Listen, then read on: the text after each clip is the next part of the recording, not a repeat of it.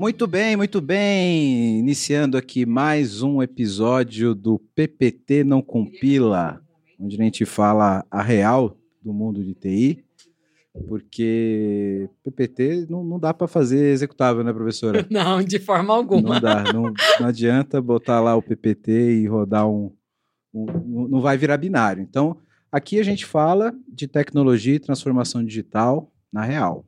Né? Você que tem acompanhado os nossos episódios, que ouviu o nosso último episódio onde a gente falou é, muito sobre mercado de TI, a dificuldade de contratação dos profissionais de TI. Falamos bastante também sobre formação desses, desses profissionais, como que isso está no mercado profissional do Brasil atualmente, né? A dificuldade que a gente vem passando deve ter percebido que num determinado ponto a gente chegou a falar de um, de um tópico extremamente importante que a gente não teve muito, muita oportunidade de desenvolver, que é sobre o papel e a situação das mulheres no mercado de TI hoje. Né? E eu me senti na obrigação de trazer um episódio para falar só sobre isso, porque eu acho que é um tópico de extrema relevância para a gente tratar, principalmente no mundo atual, né, onde a gente vê é, tantos direitos civis e sociais cada vez sendo diminuídos, né?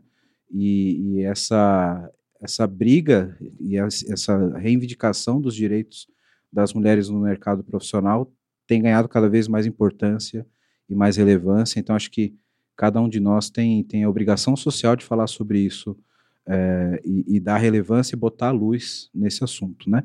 E para isso eu trouxe aqui três minas sensacionais, três feras para ter de fato o, o, o lugar de fala sobre esse assunto.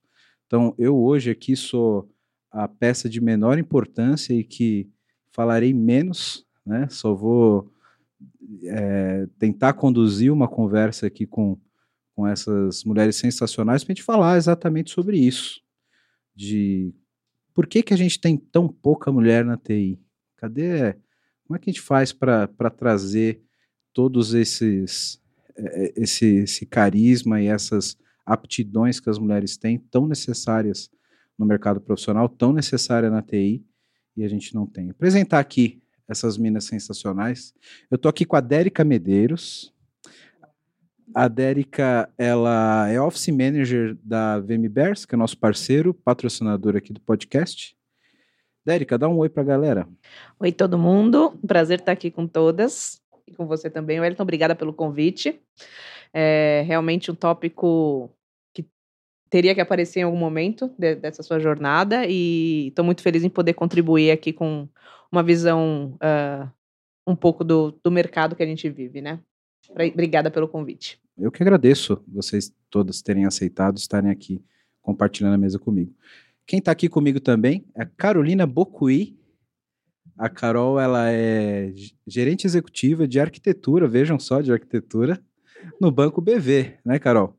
A gente conhece a Carol já de algum tempo, a gente já, já trabalhou junto em algumas situações, uma grande parceira minha aqui.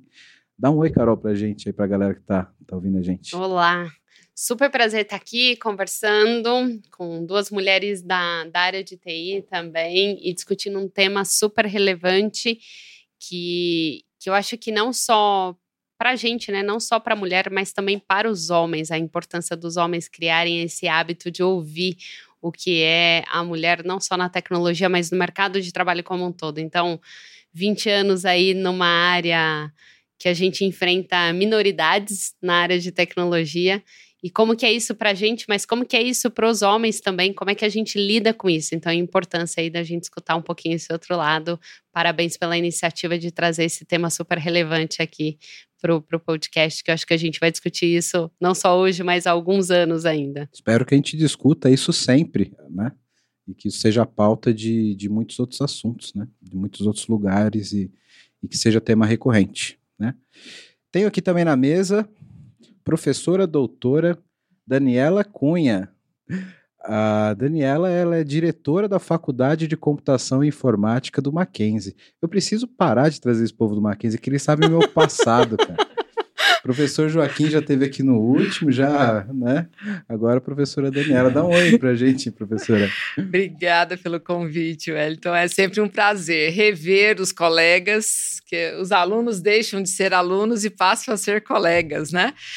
é sempre uma honra é, participar de, de eventos, de situações como essas, de, de falar da, da posição da mulher, de falar do mercado, porque é isso que a gente incentiva até mesmo dentro de uma universidade, que a gente quer cada vez mais captar essas meninas e colocar no mercado e mostrar que são capazes e são mão de obra equiparadas e às vezes melhores do que a gente tem aí de muitos homens. Então é sempre bom a gente conversar sobre o assunto, é sempre bom trazer em pauta para elas se sentirem cada vez mais empoderadas. Muito bem. Eu, eu, já já tô com a cabeça fervendo aqui de, de coisas que eu quero conversar com vocês. E eu acho que a, a primeira que eu, eu, eu, vou fazer o contraponto aqui do homem que não conhece muito do assunto e, e, e pode estar errado muitas vezes, tá? Então é, é, é, com muita humildade aqui que eu vou perguntar essas coisas para vocês. Uma das coisas que, que, eu, que, eu, que eu noto muito quando esse assunto vem em pauta e que a primeira coisa que para mim não faz o menor sentido é que quando a gente fala sobre mulher no mercado de trabalho como um todo, né, e principalmente na TI, sempre vem carregado com, com um discurso de a situação da mulher e outras minorias no mercado de trabalho. Segundo o IBGE, o Brasil é 52% de mulheres. Como assim minorias? Né? Se existem mais mulheres no, no, no Brasil do que homens. E, e, na opinião de vocês, aí eu queria ouvir cada uma de vocês, por que, que hoje a gente tem tão pouca mulher no mercado de exatas, e principalmente na TI? Da onde vem isso? Da onde vem esse estigma de que homem é de exatas e mulher é de arte ou de outras coisas? Da onde vem essa situação, na opinião de vocês? Ah, educação. Educação de casa o, o seu pai, a sua mãe, o primeiro presente que ele te dá é o quê? É uma boneca. É isso. E ele não te dá o poder de escolha. Então, quando uma menina ela fala que ela quer brincar de desmontar um computador ou mamãe deixa eu abrir o liquidificador para ver como que funciona, opa, não, minha filha, aqui está uma bonequinha para você brincar. Então, tem muitas famílias que a gente vê que não incentiva isso é, nas meninas. Então, eu acho que já, já começa uma cultura lá do berço de que não é para as meninas. Mas isso é de agora. Porque antigamente, até no, na, nos registros que a gente tem, quando a gente tinha os primeiros computadores, o primeiro boom aí de tecnologia, lá atrás, 45, Segunda Guerra, os homens lá em campo. Quem estava na tecnologia? As mulheres. ENIAC, quem lidava? As mulheres, né? O famoso ENIAC. E, de repente, anos 70, as, as primeiras turmas de USP em, te, em tecnologia turma só de mulheres, um homem, dois homens. E foi dando uma reviravolta aí no, no final dos anos 70, começo dos anos 80, que deixou de ser uma profissão feminina que eles passaram a acreditar muito mais. Então, vem de uma cultura lá de trás que eu acho que a gente precisa mudar é, bastante. E isso interfere depois, posteriormente, na decisão da menina, que fica com receio de tomar uma decisão pela área de exatas como um todo. Vamos na física, tem poucas meninas, na engenharia elétrica, na engenharia civil, nas engenharias de uma forma geral. Se eu não me engano, professor, me corrija, posso levar um puxão de orelha. O professor vai ser sempre meu professor, tá? Pode me corrigir. É, mas se eu não me engano, uma das primeiras linguagens de programação foi ADA. E ADA Sim, foi por causa de. Ada Lovelace é, é uma, uma senhora, né? De respeito, vamos dizer, né? E hoje a gente tem vários eventos com o nome dela e tudo, mas foi a primeira programadora lá atrás. É, porque a programação lá atrás precisava muito, primeiro, do, da delicadeza das mulheres, porque tinha um pouco do, do mecânico ali, do cálculo mecânico, até a gente entrar na parte de software, de computadores digitais, propriamente dito. Então precisava muito desses detalhezinhos das mulheres, né? Dessa atenção, e era a mão de obra que tinha disponível, né, naquela época. Mas a Ada Lovelace foi a primeira e até hoje muito bem lembrada, viu? E professora, sabe que tem uma hipótese também? Ai, professora. Agora eu quero virar aluna. Com licença, posso virar aluna. Mas é, é, é engraçado essa história porque a gente trabalha também com outras instituições para apoiar é, mulheres em vulnerabilidade social, é, mas não não só profissionais formadas, mas também que estão estudando para ir para o mercado de tecnologia. E uma das hipóteses é, da década de 80, como é que isso mudou? Uhum foram as propagandas quando surgiram os, os, os notebooks, quando surgiram os, os computadores, os computadores pessoais mesmo, né? Então, e aquelas propagandas.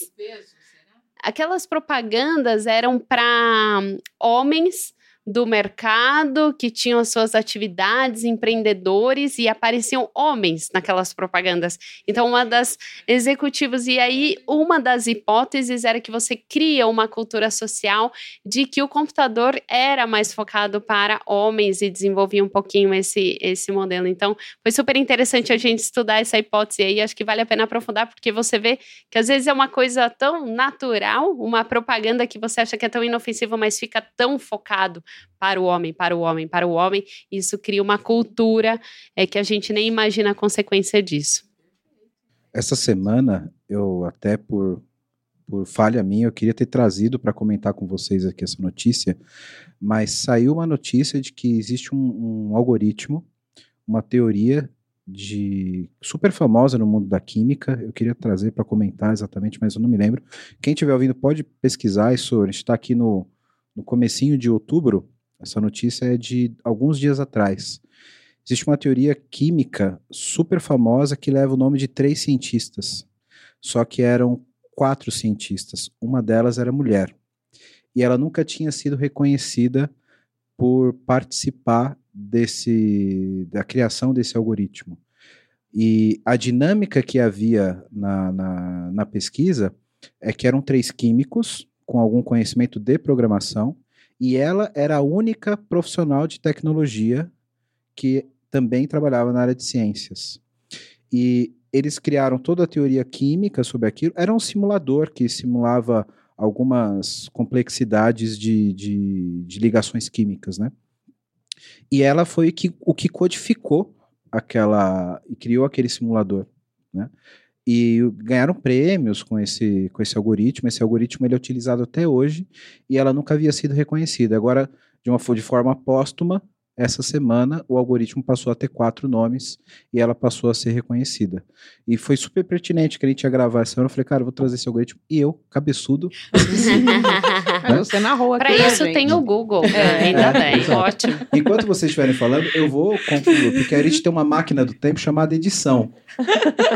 e aí eu vou passar menos vergonha. Aí não vale.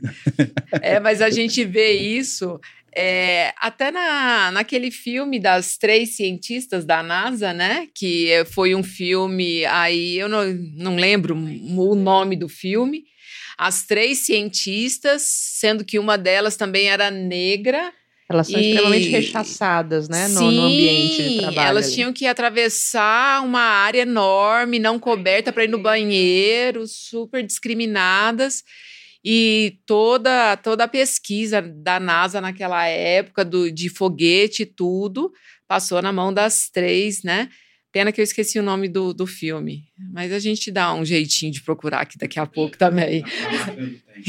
e mais recentes também, o, o exemplo aí da Sherry Sandberg, é o mesmo problema. Então, recentemente, Vale do Silício aí, super moderno, o livro dela Faça Acontecer aqui no Brasil, em inglês Lean It, é, ela comenta justamente das condições de trabalho que ela enfrentou no Vale do Silício recentemente, assim, essa coisa, não tem um banheiro feminino, ah, vou estacionar longe mesmo grave. Então tem N exemplos aí. Esse livro é super interessante aí para as mulheres que quiserem conhecer um pouquinho mais da história dela, eu acho fenomenal.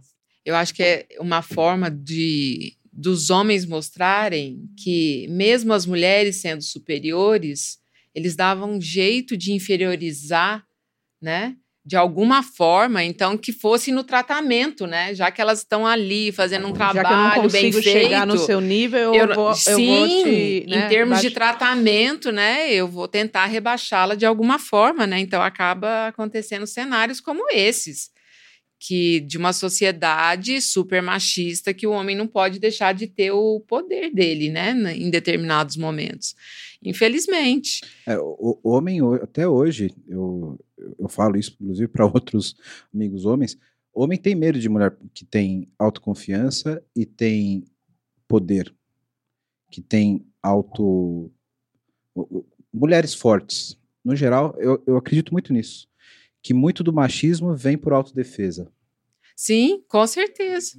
As meninas estão aqui, elas sabem, na hora que a gente está gerindo uma equipe, é, tem alguns homens que encaram numa boa, é, é vira parceiro, vira equipe mesmo, mas tem outros que você tem a dificuldade de lidar ali, porque tem a, a resistência de estar recebendo um pedido, uma solicitação, às vezes uma ordem de uma mulher. E muitas vezes pela criação também que ele teve de que mulher tem que abaixar a cabeça e falar amém, né? Mas agora a gente vive outros tempos, mas é, antigamente ainda era pior. Na visão de vocês, hoje, aqui todas vocês, de alguma forma, exercem cargos de, de liderança e de influência dentro das companhias que vocês atuam. Tem muita gente liderada por vocês. Como vocês percebem isso hoje?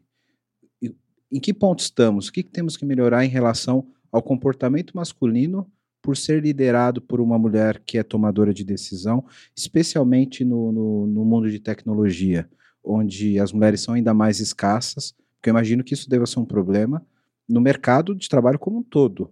Mas em tecnologia eu acho que isso pode ser ainda mais aflorado.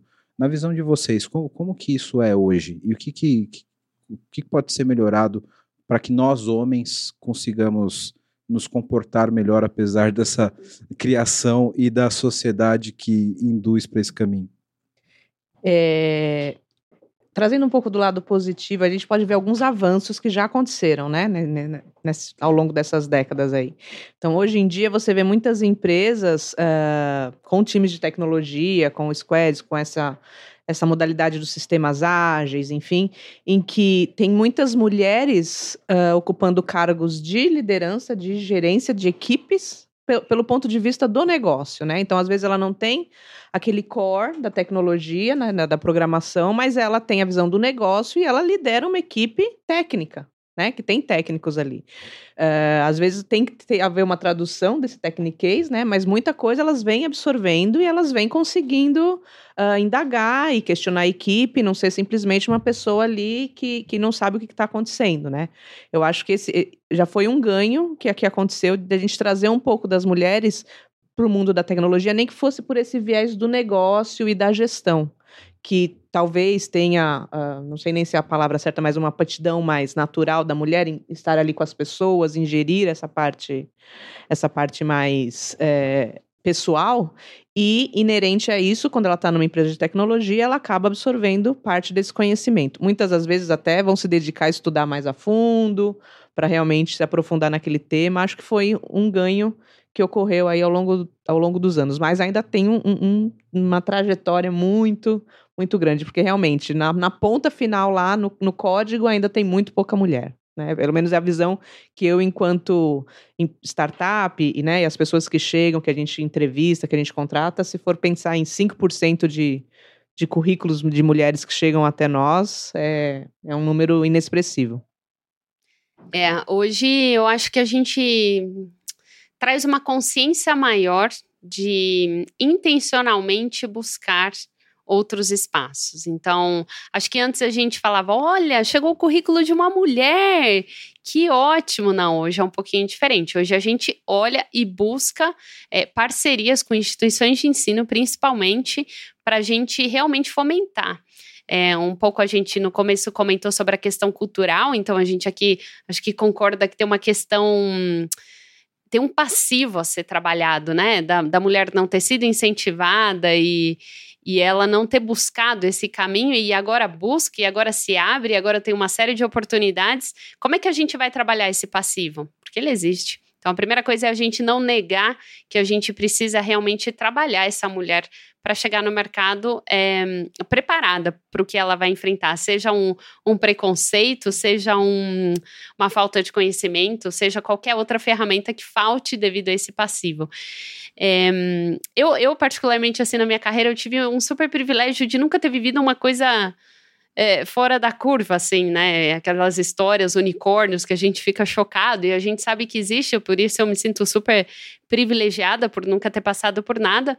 Mas você escuta umas histórias assim, respondendo sua pergunta diretamente, como nós homens podemos, né, nos comportar, isso é um barato, porque muitas vezes você olha com, com outras mulheres ou histórias de mulheres que nos procuram, principalmente para mentoria, postura, como é que a gente lida com isso, contando que são interrompidas, contando que não são ouvidas, ou contando que, pior, são traduzidas do tipo, ah, sabe o que ela quis dizer? Ela quis dizer que. Não, peraí. Ela quis dizer o que ela falou. Então, não, não, tem, não há uma necessidade de tradução clara. Então, são situações em que você inconscientemente tira o lugar de fala daquela mulher de alguma maneira. E isso gera fragilidades, obviamente, né? Então, todas, todos nós, na verdade, como ser humano, tem essa vulnerabilidade. A gente ressalta essa vulnerabilidade feminina quando a gente tem esse tipo de comportamento. Ou quando a gente coloca qualquer situação é, de cota, né? Aquela situação de, ah, mas isso aqui é. Agora tá na moda tá na moda a mulher, agora a mulher entrou no mercado de trabalho. Você ele fala, hum, agora, bom, eu tenho quase 20 anos de carreira, que bom, né? Então, e antes, tem outras mulheres com 40 anos de carreira e tem outras mulheres que já fizeram isso e já fizeram essa história. Então, tem um pouquinho de, de como a gente quebra esses paradigmas e realmente dá a mão para quem está começando a quebrar mais ainda esses preconceitos que a gente viveu há algum tempo aí. Quero falar com você agora que ainda não conhece a Clever. Clever é uma empresa que já tem mais de 3 milhões de usuários em 30 países com 30 idiomas diferentes e que tem trazido soluções em blockchain, criptomoedas e ativos digitais. O objetivo da Clever é te dar liberdade financeira para operar nesse mercado de cripto. Então, se você acredita nisso, se você acredita nessa liberdade, você já pensa como a Clever, vai conhecer os caras, é clever.io. Estão contratando também pessoal para trabalhar com cripto, com blockchain. Então, se você tem interesse, se você tem conhecimento nessa área, procura a Clever Clever, se você gosta de criptomoedas, se você opera no mercado, você precisa conhecer a Clever, precisa conhecer as soluções da Clever. O endereço está aqui embaixo no vídeo. Para quem não está no YouTube, é clever.io. Vai lá, vai conhecer que realmente é um mercado sensacional.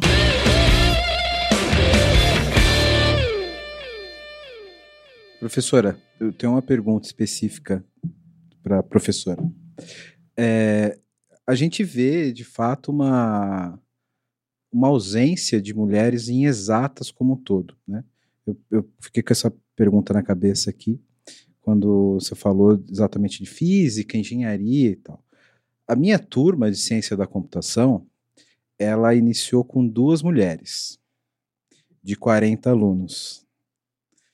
E ela terminou com uma. 50%. É, 50% de aproveitamento.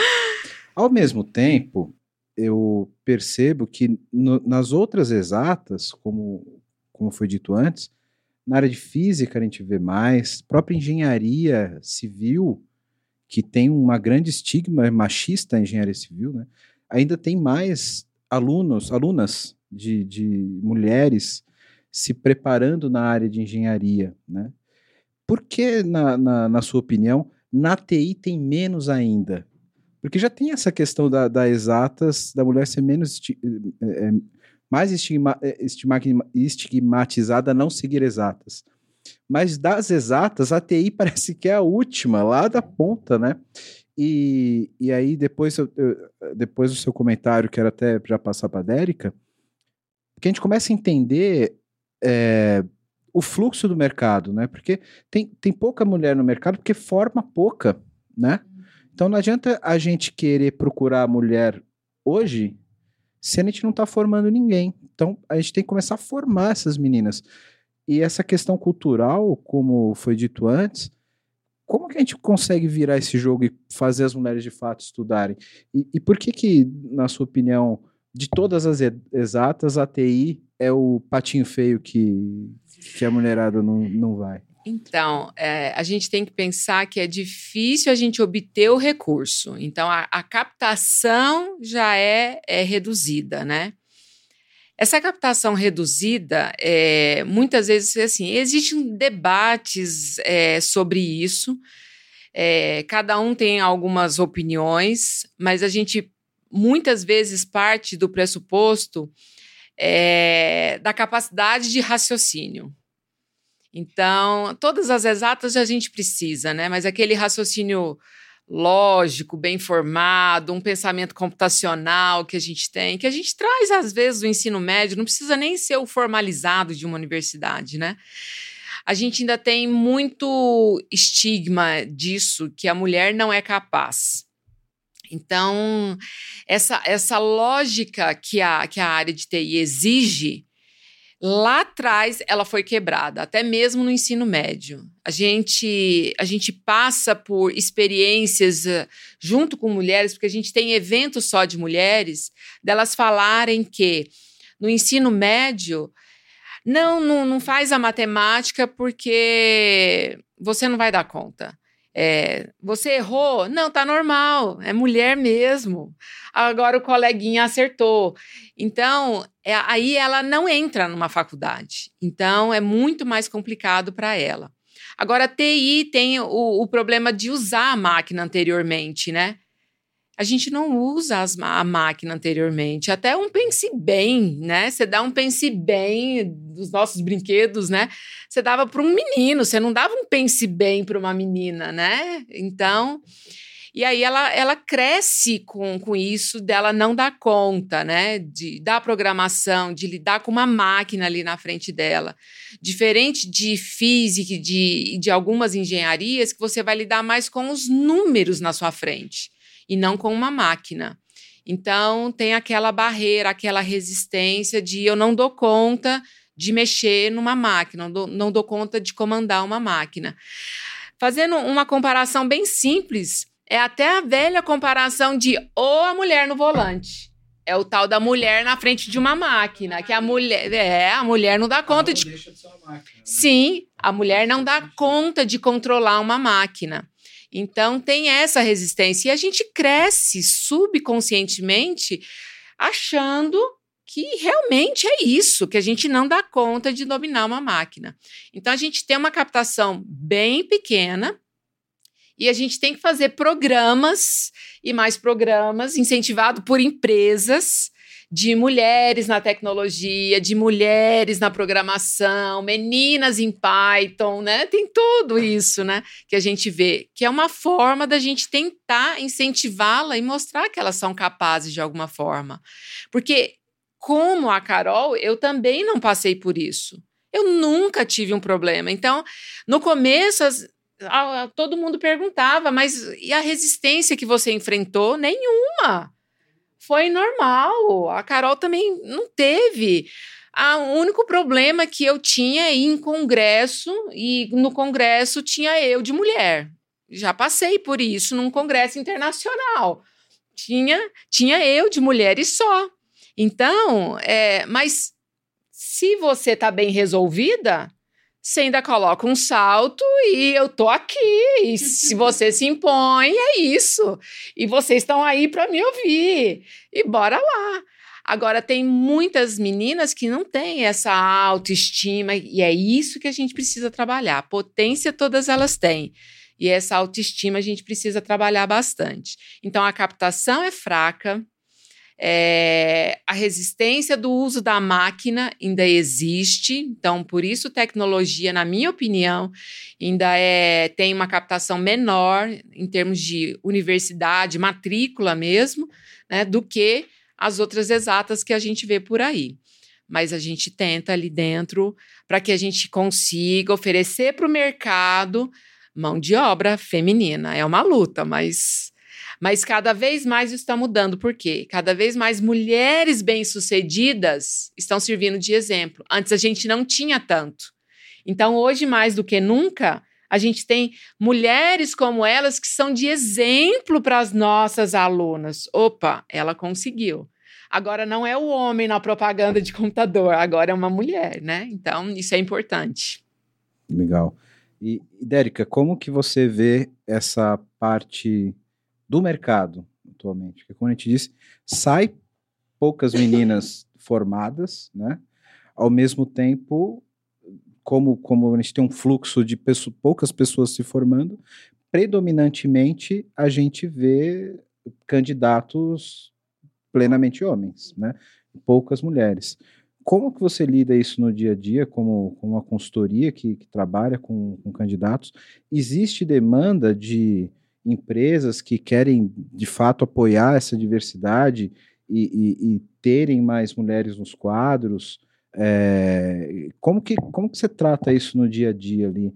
É, porque só vai chegar cueca no currículo, né? Como é que, como é que resolve isso? Como, é, como que você lida com é, isso? É, tem no... essas co algumas coisas fogem do nosso controle, né? Então, quando você abre uma posição, uma vaga, você está receptivo ali a currículos, ou mesmo quando você faz uma busca ativa, você busca um perfil, não, necess... não um gênero, né? E realmente, 95%, para não dizer 98% do que chega são homens. É, mas não é, pelo menos na VMBers, acredito que na maioria das empresas, não é uma resistência da empresa hoje em dia em não contratar mais mulher. Acho que a gente já está conseguindo transpor esse, essa barreira, né?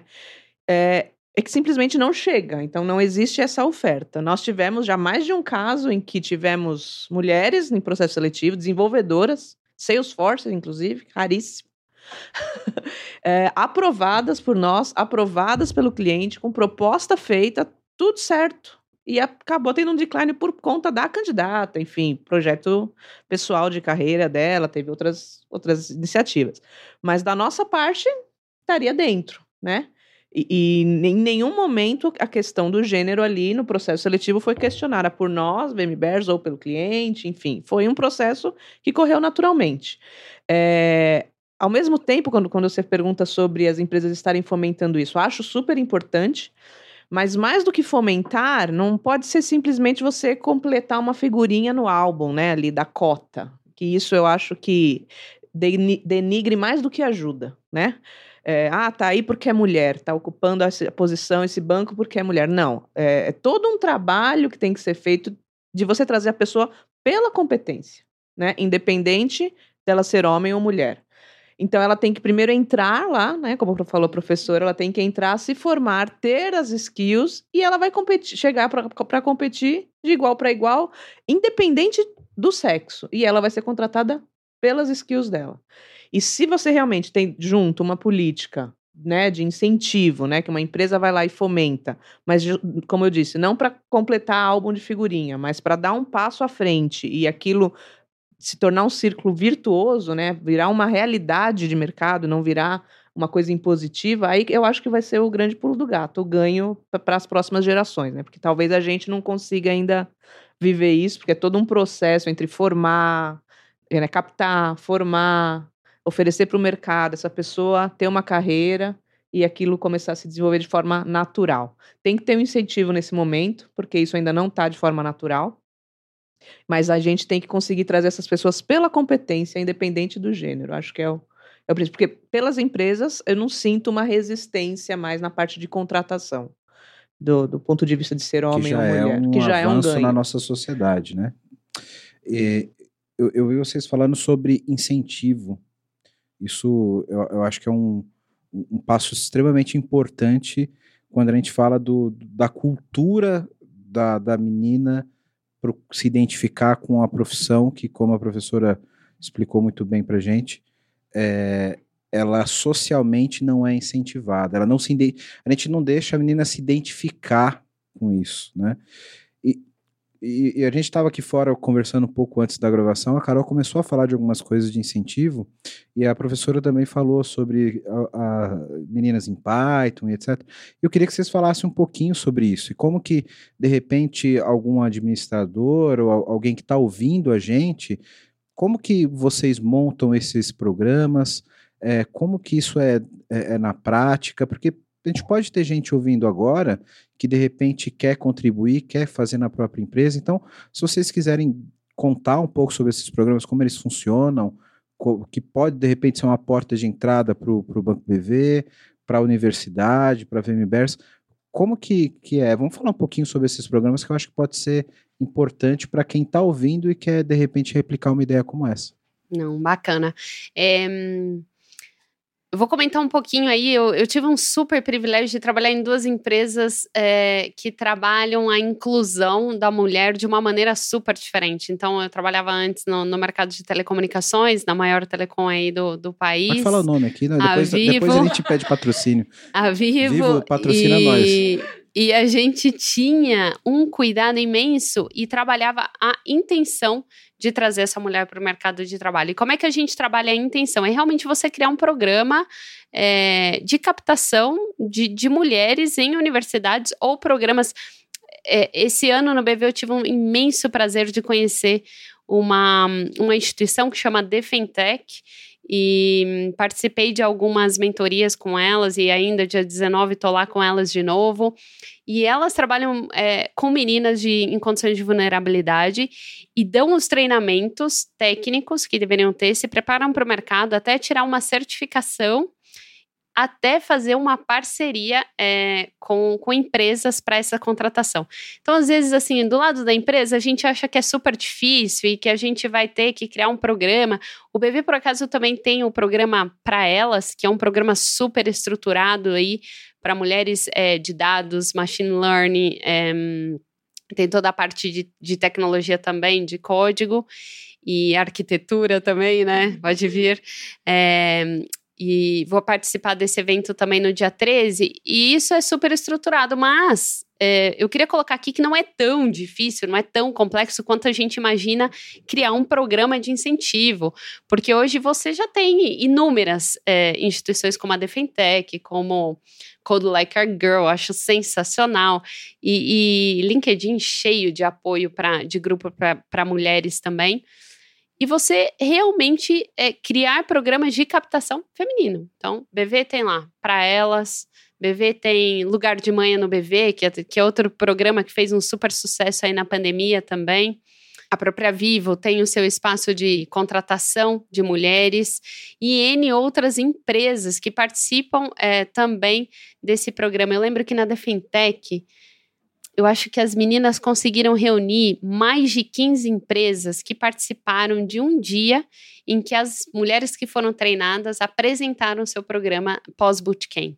E foi sensacional, porque várias delas conseguiram aí o seu trabalho e, e, você vê a alegria, é um dia de emoção, de verdade. Assim, um dia da contratação é um dia que, que todo mundo fica muito emocionado, nesse sentido que elas apresentam, porque é o resultado de um trabalho que não é tão complexo, e ao mesmo tempo a empresa fala: consegui conseguir fazer parte de um trabalho que intencionalmente é, faz a contratação é, de mulheres. Então, queria desmistificar um pouco o complicado, o, o não recebi o currículo. É, que precisa e, ter uma big estrutura para fazer acontecer, é, e de repente não. É mais o intencional dessa história, então o mindset de fazer acontecer mesmo. Então, é isso que você falou. Hoje tá, tá mais simples, né? A discussão tá em pauta em diversos locais, e, e aí o cuidado que eu trago disso é ok, a gente tem o intencional, mas a gente não pode esquecer desse passivo. Como a gente prepara essa mulher para realmente estar pronta para executar o trabalho dela com sucesso e não denegrir uma imagem que é um pouquinho que, que a Dérica comentou aqui com a gente também.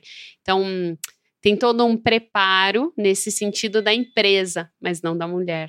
Então, será que a empresa. Eu lembro que esses dias a gente estava numa discussão num grupo de estudo. Era sobre governança corporativa. Olha que assunto tenso e difícil. E de repente, é, membros do board comentam assim: é, mas essas mulheres estão prontas para falar num boarding? E aí eu achei sensacional que uma, uma das, das, das mulheres que estavam presentes falou assim: eu queria saber se vocês estão prontos para ouvir e não se a mulher está pronta para falar. Então, é uma diferença, né? Então, eu acho que é muito do mindset, é muito do que a gente está tá vivendo agora, e, e o exercício que a gente tem que fazer é o contrário. O exercício é para as empresas, é, é para o ouvido aí desse mercado de trabalho.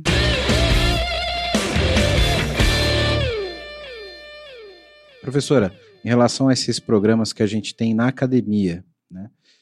É, será que a gente não deveria pensar em, em de forma ampla, não, não especificamente na universidade ou em algumas universidades, mas me ocorreu aqui pensando enquanto vocês falavam, será que a raiz desse problema não está, de repente, numa grade curricular que no começo, lá no ensino médio, já fomente um pouco isso, já dê um incentivo um pouco maior?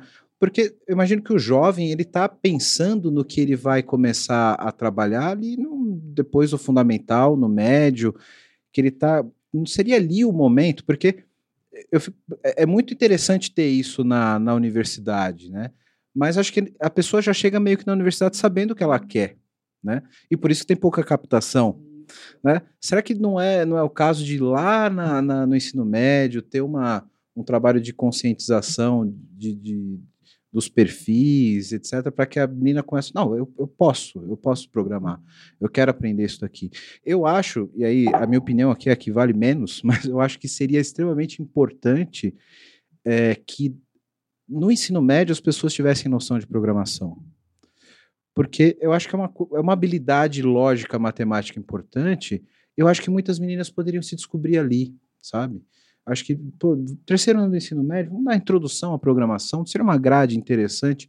De repente ela fala, pô, eu gostei disso daqui, eu, eu gosto, eu vou fazer essa, essa, vou seguir essa carreira. Qual Sim, é a tua visão? Fundamental, fundamental. Hoje a gente já tem, Wellington, muitas escolas particulares que elas oferecem. Então. É, meu filho está no sexto ano do ensino fundamental, ele tem uma matéria chamada letramento digital, Sim. que é programação. É todo educativo, lúdico, mas é uma linguagem de programação. Eles chamam de espaço maker em algumas escolas, eles chamam de. É, usam até o termo learning by doing em outras escolas, porque acham chique o termo em inglês, né? Mas as escolas já estão criando trilhas onde o aluno começa a desenvolver esse pensamento computacional que a gente diz que é o letramento, né? Isso é fundamental e isso ajuda em qualquer outra área te ajuda a resolver problema na matemática, te ajuda a estudar melhor ciências. Então, é fundamental. A gente já tem escolas é, fora do Brasil que já é obrigatório. Aqui no Brasil ainda não é obrigatório, mas as escolas particulares, maior parte delas é, já oferecem e a gente vê a diferença. E aí, para tentar compensar porque a gente tem as escolas públicas, né, que tem a maior parte dos alunos, né? A gente tem algumas ONGs, não é o suficiente, mas tem algumas ONGs que fazem projetos específicos para meninas. Então, pegam meninas que ainda estão no ensino médio para ensinar, programar e tudo mais. Então, a gente tem isso. Hoje, por exemplo, peço até desculpa, esqueci o nome da ONG. A gente faz parte, é, a gente Mackenzie, é, de um projeto da Brascom, que a Brascom é a Associação de Empresas de Tecnologia do Brasil, né? É, somos uma capacitadora, estamos num projeto piloto que tem o Mackenzie é, tem Palmares junto e tem duas ONGs. Uma das ONGs está oferecendo um, uma capacitação, porque é só para alunos é, de 18 a 30 anos que não fizeram computação, não estão na área de tecnologia. E o legal é que uma dessas ONGs, elas resolveram captar somente mulheres e mulheres negras. Show de bola só.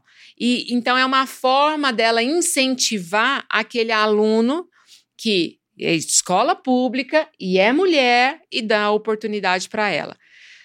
É, foi a única ONG que, que resolveu fazer essa capacitação voltado para a mulher, porque a gente tinha essa liberdade, a gente está num projeto piloto. Mas eu achei fantástico, porque a gente não tinha conversado antes, e quando as capacitadoras sentaram para conversar, a gente descobriu que ela, essa ONG estava fazendo esse papel tão bonito de, de captar e oferecer essa oportunidade para as mulheres.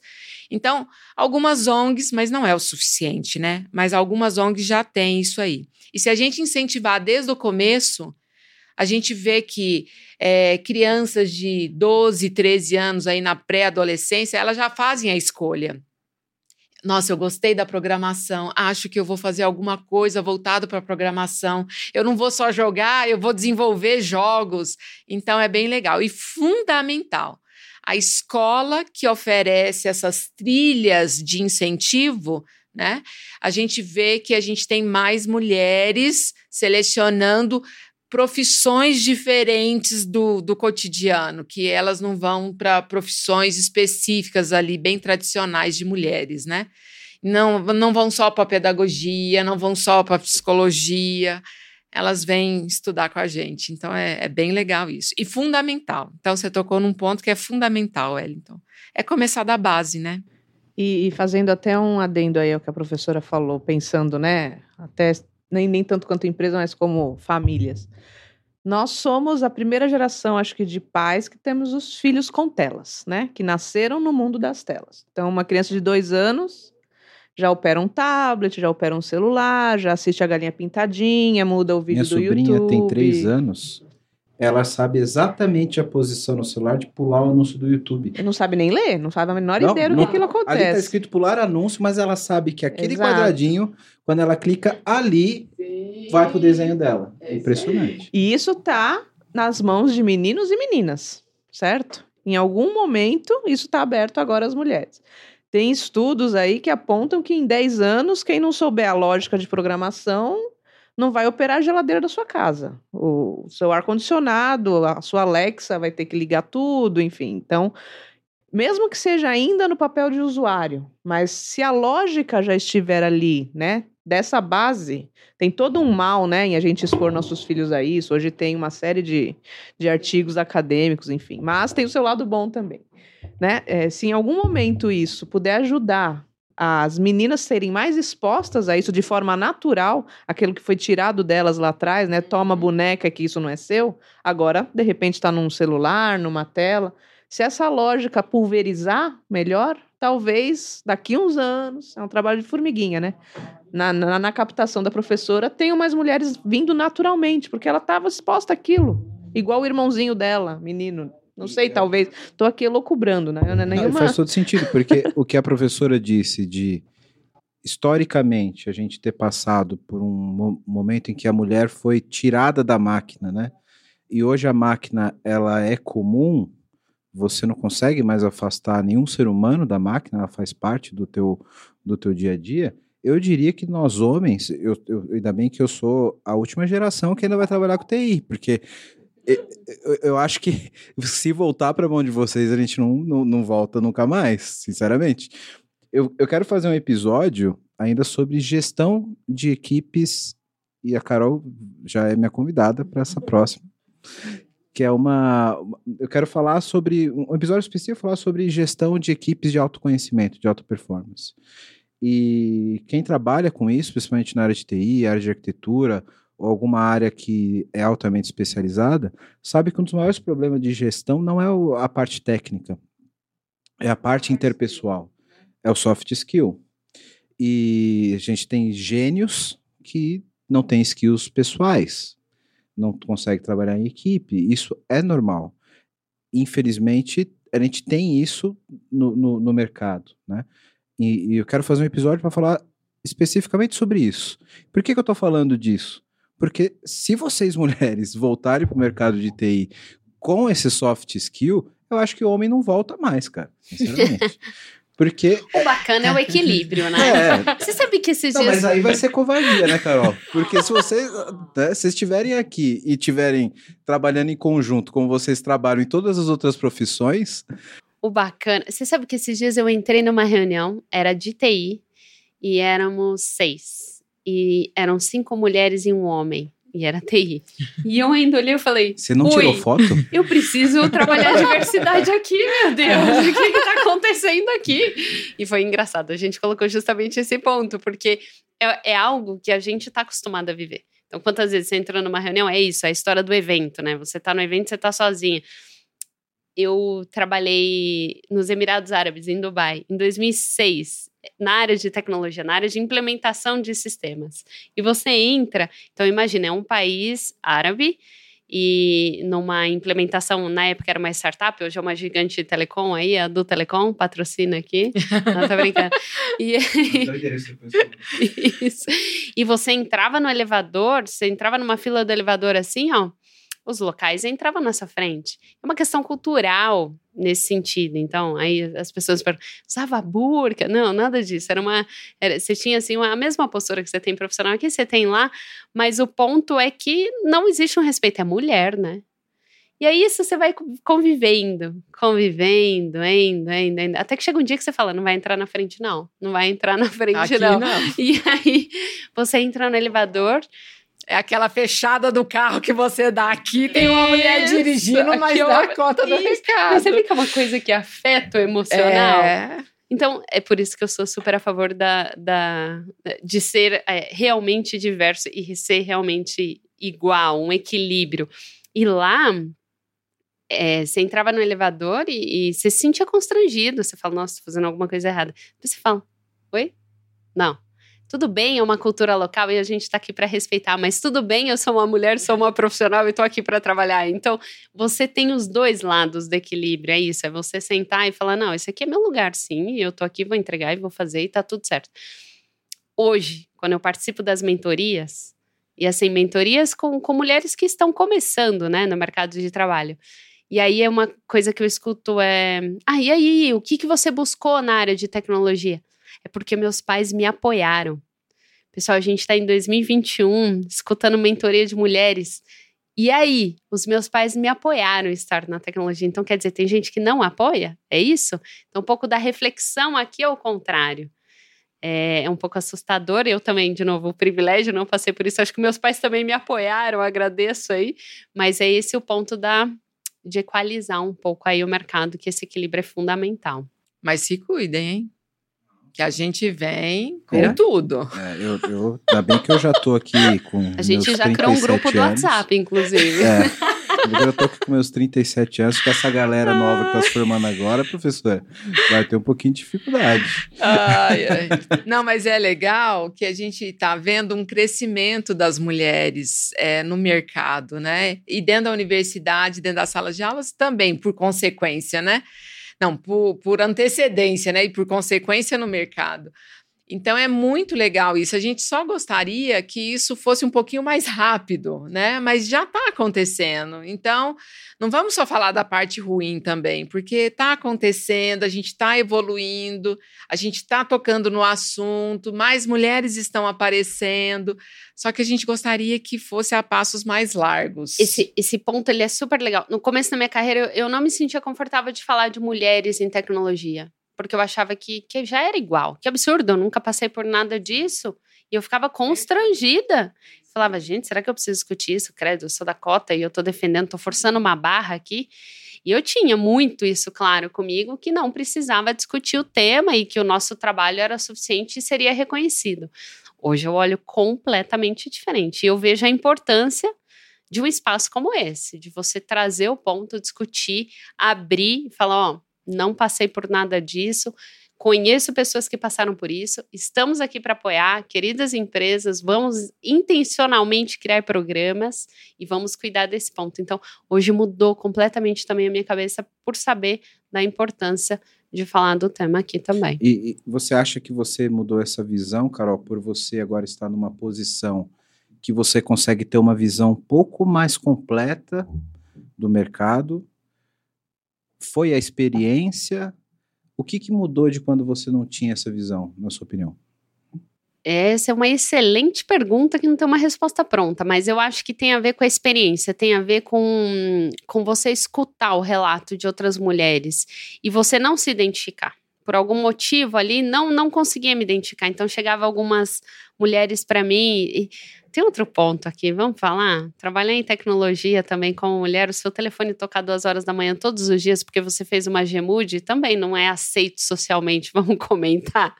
Então, as pessoas viravam para mim e falavam assim: a sua família, como que o seu marido aguenta? E eu falo, nunca reclamou, nunca, não sei, não entendi. Se é. Então, era uma coisa que era muito natural, porque fazia parte do meu trabalho, fazia parte de uma entrega, e é isso, é a família olhando para isso falando: não, isso aqui tem um valor valor e, e é um trabalho a ser respeitado.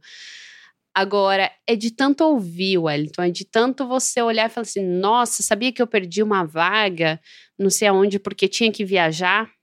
Sabia que eu perdi uma vaga porque ele achava que o outro era melhor? Sabia que tinha uma cota? Então, você começa a escutar um monte de história unicórnio e você falou: peraí, vamos ocupar esse espaço? para a gente discutir isso de uma maneira equilibrada, de uma maneira fair, não, não uma maneira agressiva.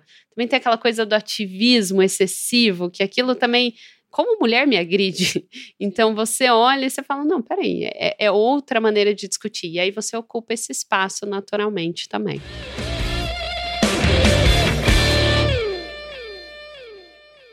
Uma pergunta que eu queria fazer para vocês três, queria ouvir a opinião das três é, eu estou aqui fazendo algumas reflexões por tudo que eu estou ouvindo e eu tenho certeza que existem pessoas, e não necessariamente homens, mas falando de tecnologia, provavelmente a maioria homens, que estão na mesma situação do que eu e estão refletindo sobre exatamente isso. E a pergunta que eu queria fazer para vocês. É, a gente falou aqui de algumas iniciativas que empresas podem fazer, que a academia pode fazer para contribuir com isso. Mas, por exemplo, no meu caso, um gestor de TI, é, sem o poder corporativo de mudar a política de contratação, por exemplo, de uma empresa ou de criar um incentivo. No meu caso, por exemplo, eu tenho cerca hoje de 35 pessoas sobre minha gestão e a porcentagem de homens na minha equipe hoje é de exatamente 100%. 100% de 35 pessoas. Aí eu pergunto aqui para vocês, o que eu, eu, dentro da minha capacidade de gestão, na minha é, autonomia de gestão, de formação de equipe, de especialistas, de arquitetos, de pessoas de tecnologia, posso fazer para mudar essa, essa situação, visto que formamos poucas pessoas, temos poucos currículos de mulheres, não temos mulheres disponíveis no processo seletivo. O que uma pessoa como eu pode fazer para contribuir com esse cenário? Acho que, esse, acho que muita gente está ouvindo, a gente está se perguntando agora, tipo, tá, mas é, eu concordo com tudo isso, mas o que, que eu posso fazer para mudar? Ah, eu tenho uma ideia. Eu te convido a fazer um processo seletivo dentro da instituição. Tá fechadíssimo, professor. É isso. A gente tem alguns parceiros, mas eles não pensam nas mulheres. Vamos, bora fazer um processo seletivo para a mulherada. Então, a gente tem processos seletivos dentro da instituição, que a empresa entra, ela quer um aluno daquela instituição, então ela quer, por exemplo, um maquenzista, né? Vou defender o meu peixe, e ele faz o processo seletivo internamente, mas todos entram todos entram. Por que não fazer um processo? Se surgir uma vaga, procurar uma instituição que você confia na qualidade daquele profissional que está saindo dali, por que não fazer um processo seletivo para mulheres? Porque a partir do momento que entra uma, essa uma vira exemplo para as demais. Eu acho que quebra a primeira resistência, e essa primeira resistência ainda é difícil. Então, em alguns momentos, até mesmo internamente, você fala assim: ah, eu quero um estagiário para o laboratório de pesquisa. Você bate o olho no currículo, muitas vezes você fala assim: ah, não, não, isso aqui é mulher. Não. Por quê? Você fala assim: será que não é capaz? A gente pega professor fazendo isso. Não, mas entre o homem e a mulher, não, eu, eu confio mais nele. A gente vê professor fazendo isso. Então, por que não, né?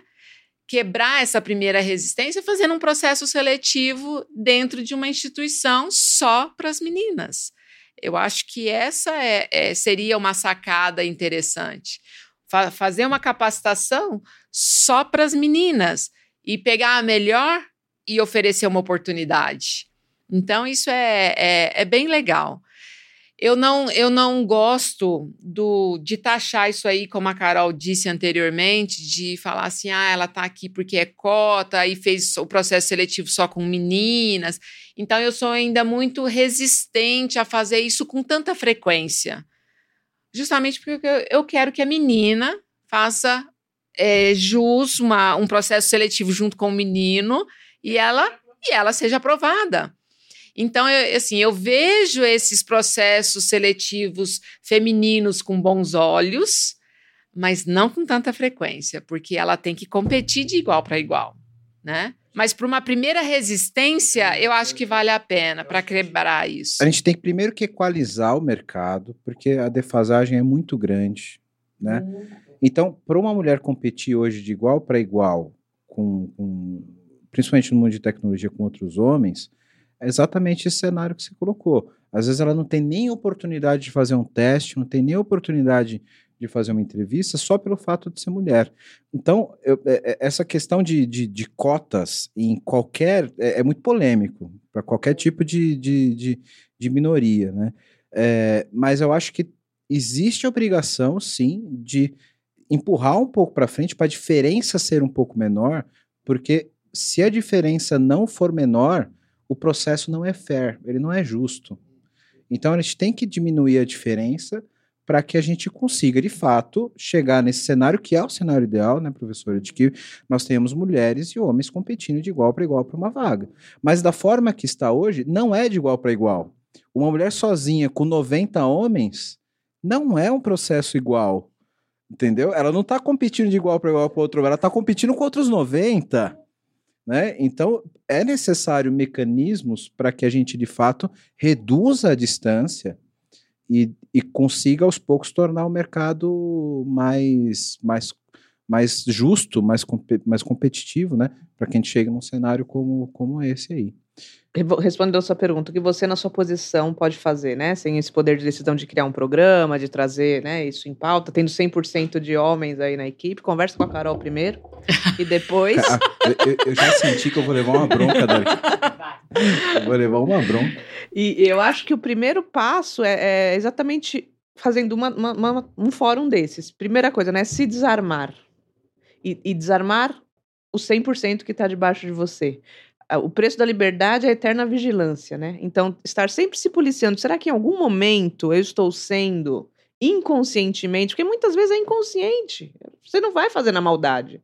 Eu estou praticando um ato, né, de discriminação.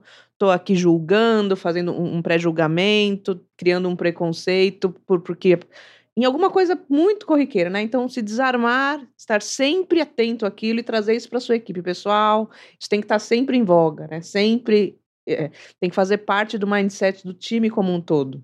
Para isso virar de uma forma mais natural. Eu, eu venho de uma carreira, antes de, de, trabalhar em TI, eu era assistente executiva, tive 15 anos de assistente executiva em multinacional, então eu era uma secretária, né, de, de, de altos executivos, gringos, enfim. E, e um, um, existe o dia da secretária, né? No, no, dia 30 de setembro, geralmente era comemorado, enfim. E eu me lembro do presidente de uma dessas empresas que eu trabalhei no dia da secretária, feliz, alegre, passando pela nossa área onde a gente ficava. Estamos muito felizes de ter vocês aqui, meninas. Vocês são as flores que enfeitam o nosso escritório. E ele falou aquilo numa alegria, achando que ele estava abafando. E todo mundo ficou assim? Nós somos o quê? Nós somos flores? É isso que nós somos? Uma samambaia aqui no escritório? De decoração. e ele falou sem a menor intenção São, de nos sim. prejudicar. Ele queria justamente o contrário. A intenção foi justamente Exato. o contrário. Numa profissão majoritariamente feminina, que eu já vi, então não tinha resistência nenhuma. Agora, você imagina o que uma menina na área de TI, que tipo de samambaia ela é?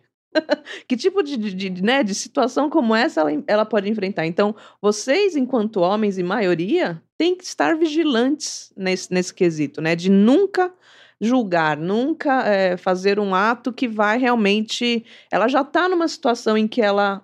É, não vou dizer está desconfortável, porque ela ainda é um ambiente em que ela não domina. Se ela se sentir né, é, ameaçada, é, é, é, o pior dos Sim, casos. É, concordo.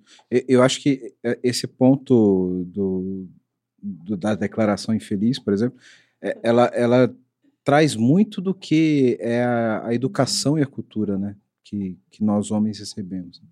E a gente, é o que você falou, a gente tem que estar muito atento, porque da, da mesma forma que a mulher, ela ela é educada a receber coisas, de ter uma postura, o homem também vem educado dessa forma.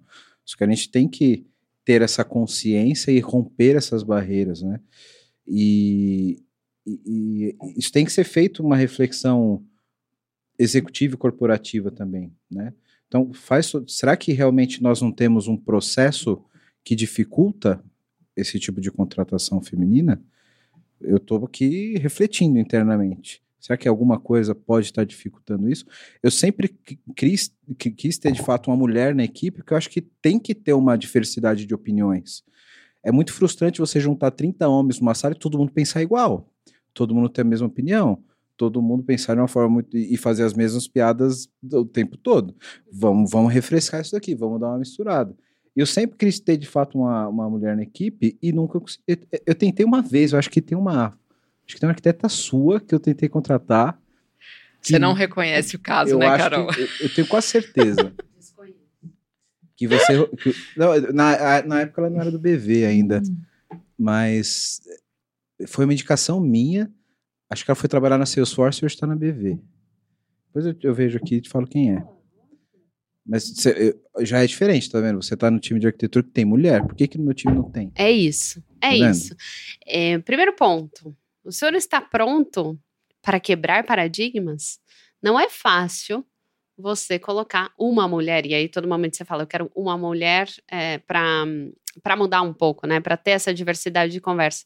Não é simples, ele é legal. A intenção é muito boa, mas ela não é fácil. A rotina não é simples e, e tranquila porque ela não vai se sentir no ambiente dela, porque você vai ter que abrir mais espaço para ela, porque ela vai conquistar outros espaços, porque ela vai derrubar alguns pratinhos, porque outras pessoas vão derrubar o pratinho. Então não é romântico esse esse ponto. O fato é essa consciência ela precisa existir, claríssima, não só para você, mas também para pro, os outros colegas, né, que vão receber. E, e para a mulher também. Ela saber que ela vai ser uma de 26. É, é, qual é esse espaço? Ideal é que não seja uma, né? Isso. Que equalize. Né? Exato, que a gente vá caminhando, mas sempre tem a primeira, né? Então, Sim. primeira, Essa segunda, primeira terceira. vai quebrar uns muros e provavelmente vai é sofrer isso. um pouco mais. Né? Exato. E o quão preparado estamos para é, que não seja um sofrimento, para que seja assim o, o normal. O sofrimento é o contrário, é não tê-la lá. Então, esse é o primeiro ponto de inversão, de, de, de ângulo. O segundo ponto é a minha área de arquitetura, eu vou fazer invejinha. Minha área de arquitetura tem aí 50% ou 60% mulheres. Então, para a gente, a gente atingiu ali um limite. É, isso é intencional, sim, e tem uma parte que realmente o BV é, realmente favorece esse tipo de, de, de movimento. Então, para a gente é um super prazer, de verdade, mas ainda tem uma super escola para fazer, porque esse espaço, mesmo tendo quantitativo, é igual. Então a gente está chegando num próximo passo aí, tá bom? Equalizando o quantitativo. Agora o espaço qualitativo tá ok? Então a gente entra numa discussão dois aqui. E você tem que estar tá preparado para. Eu, eu não sei se todo mundo pegou esse ponto, cara. Eu queria frisar isso daí. O que você está querendo dizer é que não necessariamente eu ter um time de 10 pessoas, ter cinco homens e cinco mulheres, nós ainda culturalmente corremos o risco desses cinco homens ocuparem 90% do espaço. Exatamente. É isso que você tá querendo dizer. Exatamente. Aquele espaço realmente é igual. Então, hoje você. E, e igual para os dois lados, sempre falo, tá? Porque quando você tem e assume essa postura perante o mercado de ter intencionalmente a abertura para a mulher, você também está quebrando um paradigma. Você também está trabalhando o preconceito do tipo, ah, agora para eu ser promovido eu tenho que usar uma saia, viu?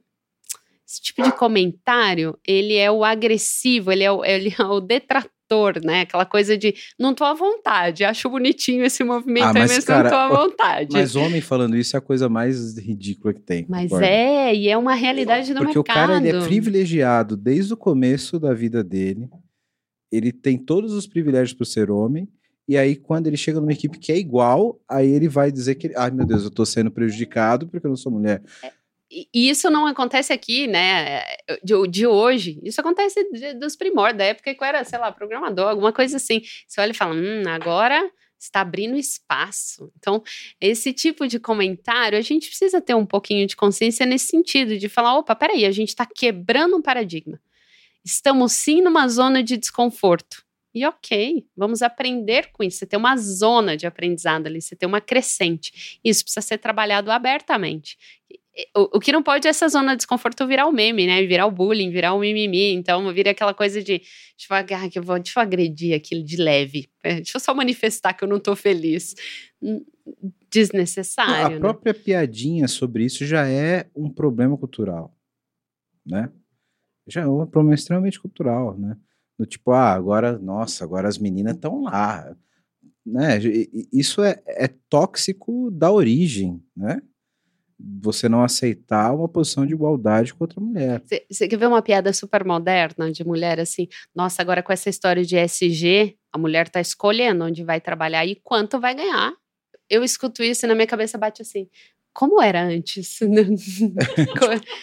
é, como era né? antes? É, será que eu passei por alguma coisa que eu não entendi? Isso é falado para mim. Eu sei se você escuta e fala, opa, peraí. Então, é, é isso, é comum, é normal. Você ter esse tipo de afirmação na sua cabeça. E tudo bem, é óbvio que você não dá uma resposta né, super atravessada, porque você entende esse problema cultural, mas é a gente ter essa consciência, esse senso de que não cabe mais esse tipo de comentário. Parece que a gente começou agora, mas a gente já está gravando há quase uma hora e meia. Eu tenho que passar dois pontos que eu acho extremamente. Um ponto, na verdade, e, um, e no final, um recado que, que eu gostaria que cada uma de vocês colocasse na, na, na mesa, né?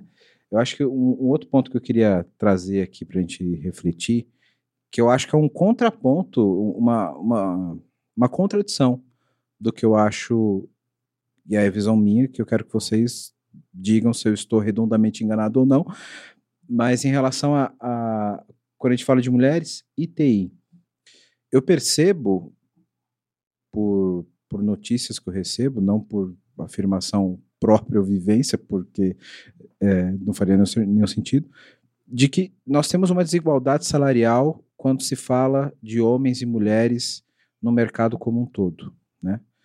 Quando a gente fala de TI, o mercado está tão aquecido, com salários tão inflacionados, como a gente já ouviu no, no, no, no episódio anterior, uma demanda muito grande, que eu não percebo isso em relação a mulheres na TI. Qual é a percepção de vocês? Essa minha percepção, ela faz algum sentido? Uh, a gente está tão escasso de profissional do mercado que não há espaço para essa distinção.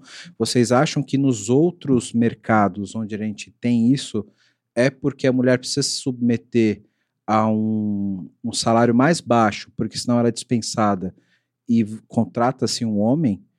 E na TI isso não acontece, porque tá tão difícil o profissional que é, você é contratado e você tem um salário? Na opinião de vocês, isso acontece? É, como vocês veem isso no mercado de TI hoje?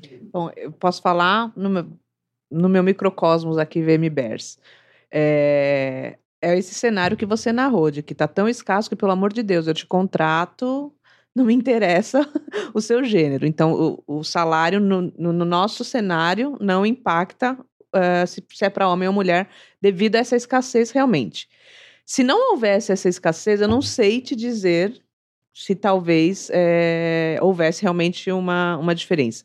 E sei também de empresas no mercado em que isso ainda existe, né? Grandes empresas que têm realmente uma, um lastro muito grande aí de ainda poder ter um poder de escolha, uh, podem é, preferir uma, um homem, é, ou por questão, ou pelo, pelo gênero ou pagar uma mulher menos para trazer aquela mulher para uma decisão orçamentária, enfim. Mas em ambiente VMBers a gente não, não consegue aplicar isso por, por conta dessa relação do mercado mesmo. Tá muito difícil conseguir qualquer profissional e, e, e não acho que isso deveria, em nenhum momento isso deveria ser pauta, né? Infelizmente ainda é, por causa dessa, desse processo histórico, em algumas empresas ainda é.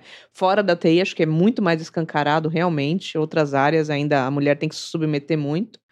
É, mas no meu microcosmos ainda não, eu, isso não é impactado. Que, que continue assim, né? É, independente da, da, escassez de mão de obra, mas que o salário não, não seja um. O gênero não seja um, um demérito para salário. Eu vou puxar para um outro ângulo aqui, que é o ângulo da negociação salarial isso é. E por que, que isso acontece historicamente, né? É uma postura de uma mulher negociando o seu cargo e o seu salário é uma postura diferente de um homem negociando o seu cargo e o seu salário. Então, aqui vamos trabalhar outro ângulo que é a postura da mulher. E como é que a gente, de novo, trabalha isso no mercado lá desde a educação, do ensino médio e, e, e universidade, que é o famoso autossabotador, né? Aquela coisa que é uma característica. E a empresa, se historicamente tira-se proveito disso ou não tira-se proveito disso e culturalmente tem um histórico disso, o que eu acho que a gente pode mudar aqui é muito mais a postura da mulher, ela saber qual é o valor do trabalho dela no mercado de trabalho e essa equalização ela desmistifica. Esses dias eu estava lendo o livro ainda da, da, da, história do Mark Benioff aí, com seus forces super, é, que tem um trabalho lindíssimo de diversidade e, e, inclusão mesmo, real. E tem um outro livro também super bonito, chama Inclusifique, também muito bacana. E ambos contam a mesma história. Quando é, romanticamente, né? Quando Mark Benioff descobriu que não havia equiparação salarial dentro da Salesforce. E aí tem todo um romance sobre essa história. E ele trabalhando isso, porque você vê que é uma decisão é, cultural, mesmo dentro de uma empresa que trabalha esse ponto, você ainda tem uma história ali por trás do, do, do salário. Por quê? Porque se permite, né? porque, porque dá lucro, porque dá menos custo, vamos pensar assim, porque a mulher também não adota essa postura de saber qual é o real valor do trabalho dela. Então, eu nesse, nesse ponto especificamente, eu gosto de trabalhar mais do lado da mulher mesmo, de desmistificar um pouco o autossabotador dela e saber que ela tem esse potencial e é igual do que efetivamente a cultura da empresa, porque eu acho que esse ponto para a cultura da empresa já não cabe mais. É, é, indiscutível assim. Eu acho que tem empresas que têm esse problema e tem que tratar como um problema, não como um. E aí, vamos continuar assim ou não? Não, isso aqui é um problema mesmo e, e pronto. Eu acho que na, na entrada, a entrada da mulher na empresa, ela não tem esse diferencial. Então, a vaga, ela existe para os dois porque na vaga não está especificado que é homem ou que é mulher. Se ela consegue a vaga, já está definido que o valor que vai receber é X.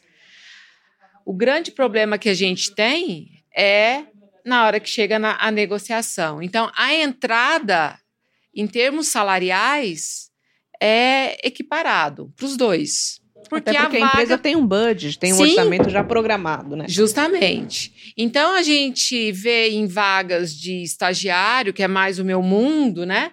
Que é igual, porque não tem distinção. Se a mulher for aprovada, ela vai receber o mesmo salário que, do que se o menino fosse aprovado.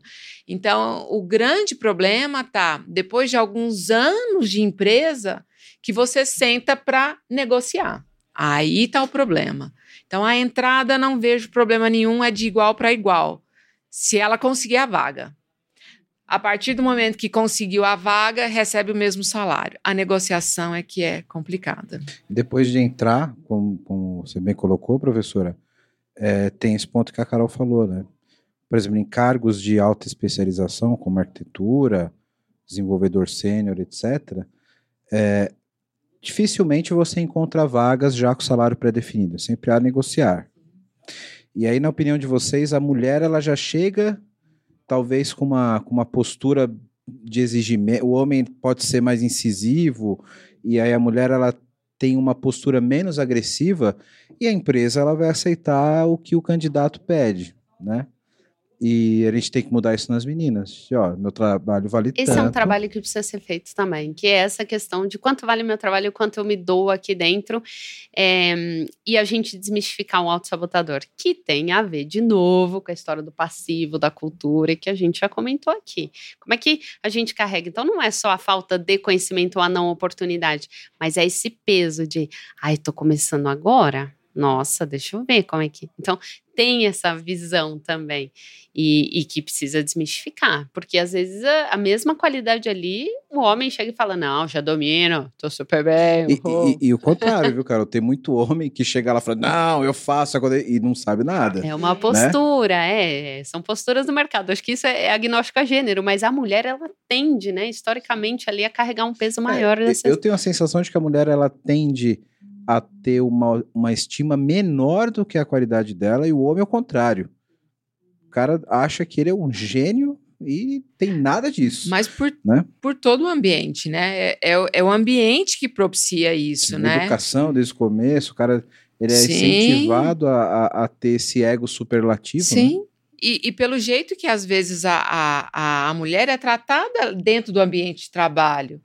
Então, você não você tá lá, mas você não se sente inclusa naquele ambiente, você sempre está se sentindo inferiorizada pelo dia a dia, pelas piadinhas e por tudo, e chega na hora de negociar, você acaba não tendo aquele poder, né? Que seria um momento Opa! exatamente o contrário, né? Já cumpri uma história na empresa, provei a que vim, tenho meu valor agora, vamos reconhecer. E não, as pessoas acho que te sabotam ao longo do tempo que aquilo vai te minando. Você chega na mesa Vai. da negociação igual Sim. um gatinho assustado. Aí você fala assim, não vou pedir mais, porque senão eu vou correr Vou o risco demitida. de perder.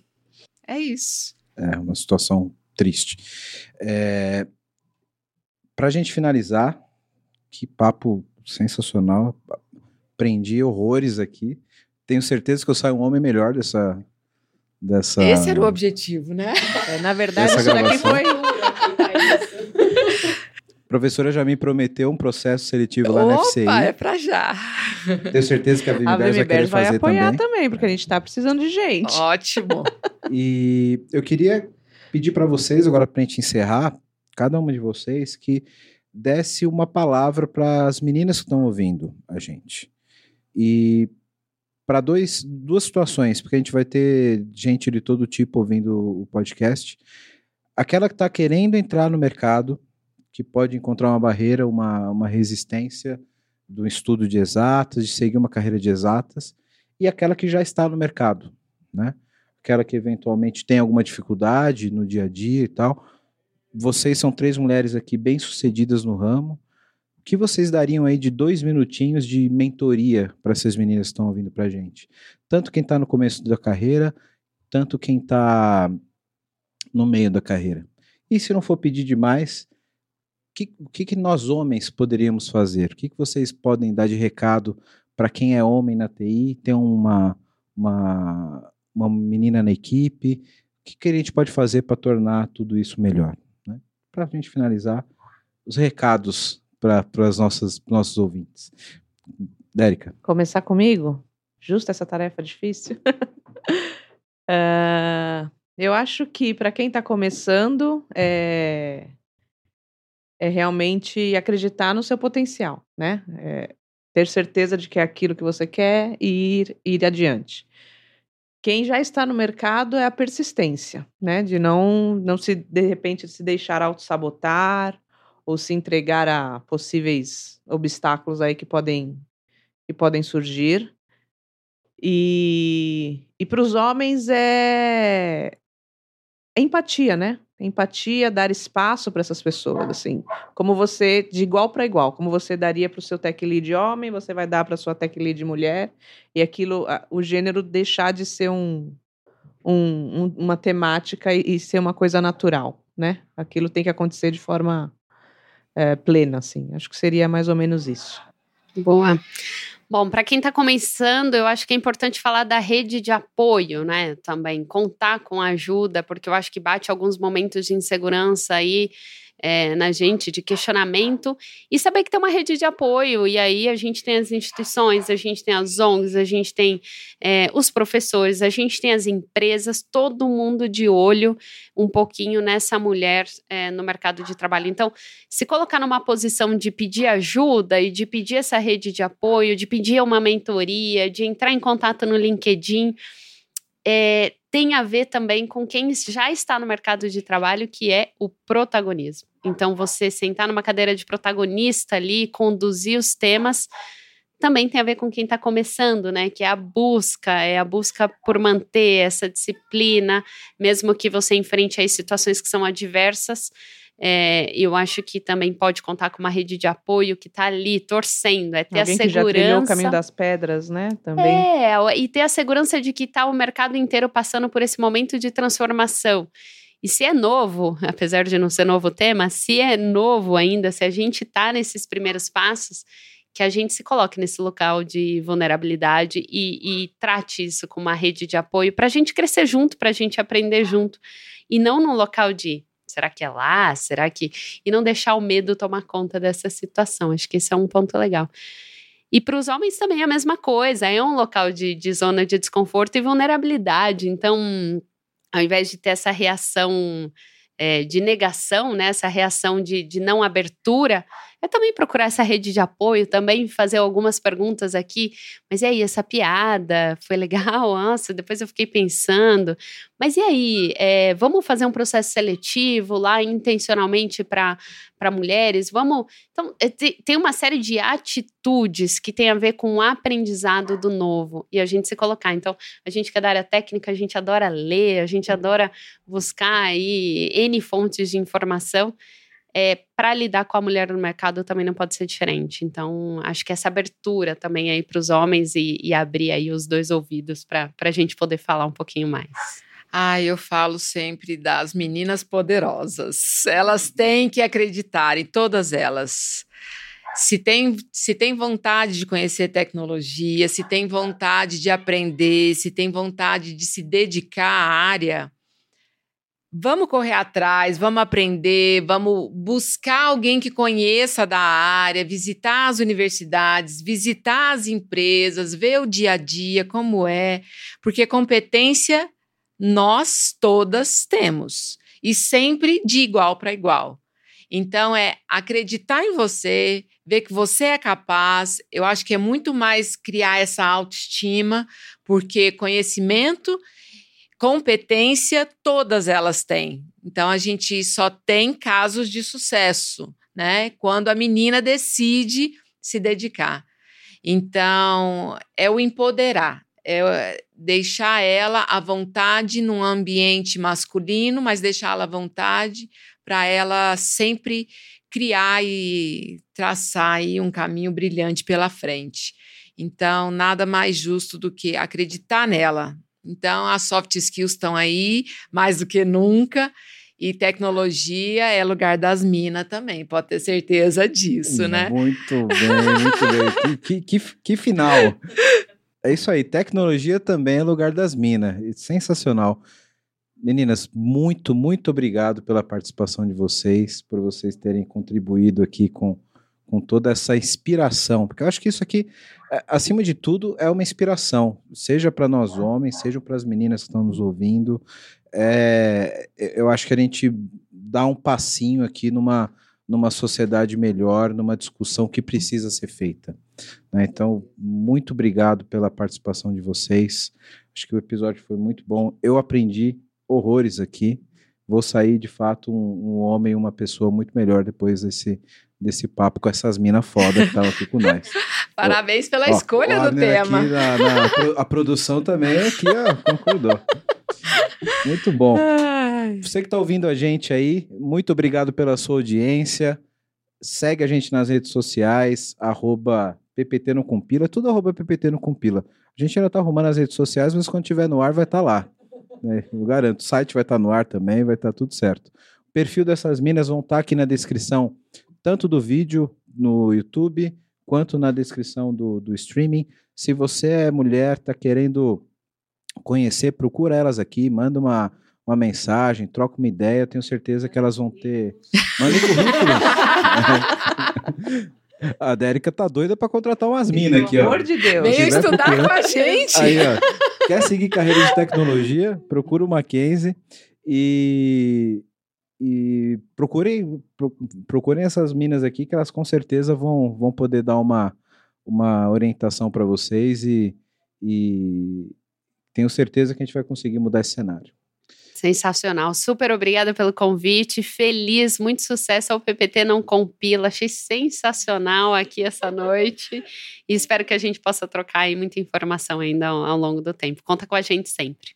Sim, sempre. Não só agradecer pela oportunidade e parabéns pela escolha do tema, muito bom. Obrigado, professor. Obrigado por não ter contado meus podres da época da faculdade. Opa, isso aí a gente é igual médico, a gente não conta não, deu código de ética.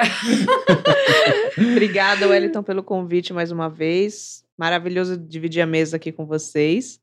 E, e é pauta aí que Se, se deixar, fica mais um tempo. Ah, sem dúvida nenhuma, sem dúvida. E eu espero que esse tema seja recorrente aqui nesse, nesse podcast, porque eu acho que a E gente cada tem vez que... mais você tenha mulheres em outros temas, em outras Sem pautas, dúvida. né? A Carol já está convocada aqui para falar de gestão. Estarei aqui No Technicase, hein, É Carol? isso aí. codando. Exato. Isso aí. Segue a gente nas redes sociais. Se tiver no YouTube, dá um like aí para impulsionar o nosso vídeo, fazer essa mensagem chegar a mais pessoas, que é um tema extremamente importante. Obrigado pela, pela sua audiência, obrigado pela contribuição. Comenta aí, segue a gente no Instagram, segue a gente no LinkedIn. Obrigado, galera. Valeu. Até, a próxima, até o próximo episódio. Um abraço. Valeu, obrigado. Obrigada.